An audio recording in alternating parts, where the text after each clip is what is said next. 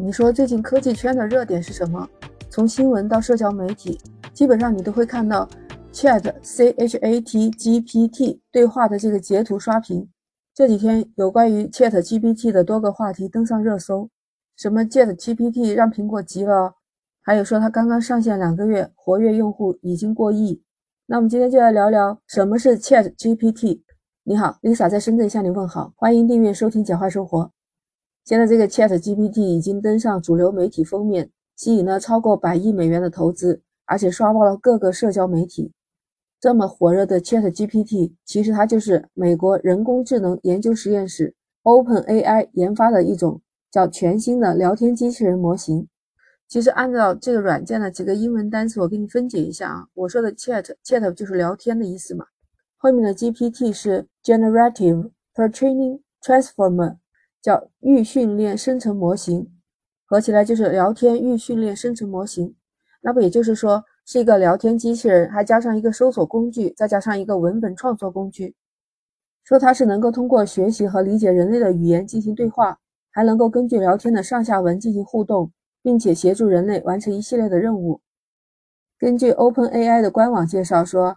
这款软件是一个优化对话的语音模型，用户可以向它提出各种各样的问题，某代码问题该怎么解决呀？或者是用鲁迅的语气写一首诗歌，还有写写论文，这些问题千奇百怪的，它都能回答。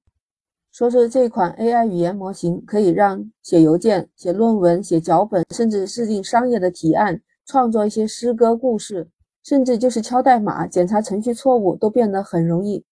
有不少的网友用过了这个软件以后，纷纷感叹：“哇，好用到吓人！”一向高调的马斯克也是这么回答，甚至还断言说：“我们要离强大到危险的 AI 不远了。”这里面其实学生是最早开始使用这一个工具的群体。你知道吧？有个数据还真的蛮吓人。数据表明，美国有百分之八十九的学生都是用这个软件去做作业的。人工智能聊天的程序经过大量的数据训练，它能够回答复杂的问题，甚至能写成论文。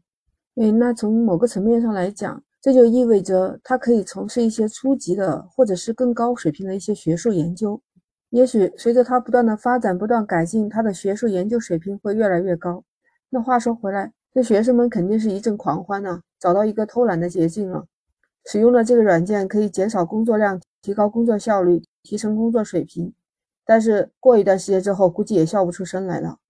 你想想，机器人都能够完成的事情，为什么会要交给人来做呢？那我们人类的饭碗不就是受到了威胁吗？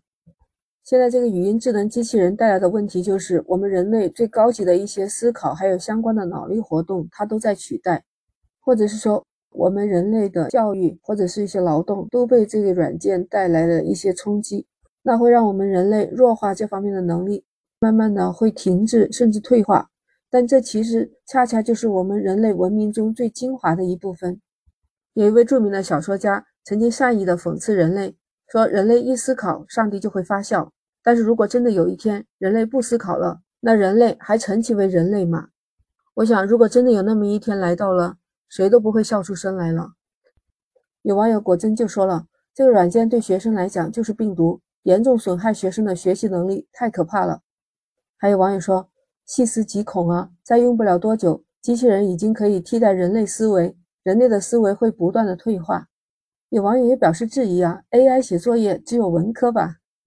这个软件在国内还没有，就有人开始提出来，国内一定要严禁这款软件，不然我们的孩子就没有竞争力了。有人还吐槽说，这个软件写出来的根本就是东拼西凑的流水账文章，没法用。我倒是觉得这个当个工具用可以。但是不能让它替代我们人类的思维和劳动。那不知道你怎么看呢？欢迎在评论区留言。如果你喜欢，请点赞、关注、转发《简化生活》，下一次你就很容易找到我了。那下期再见，拜拜。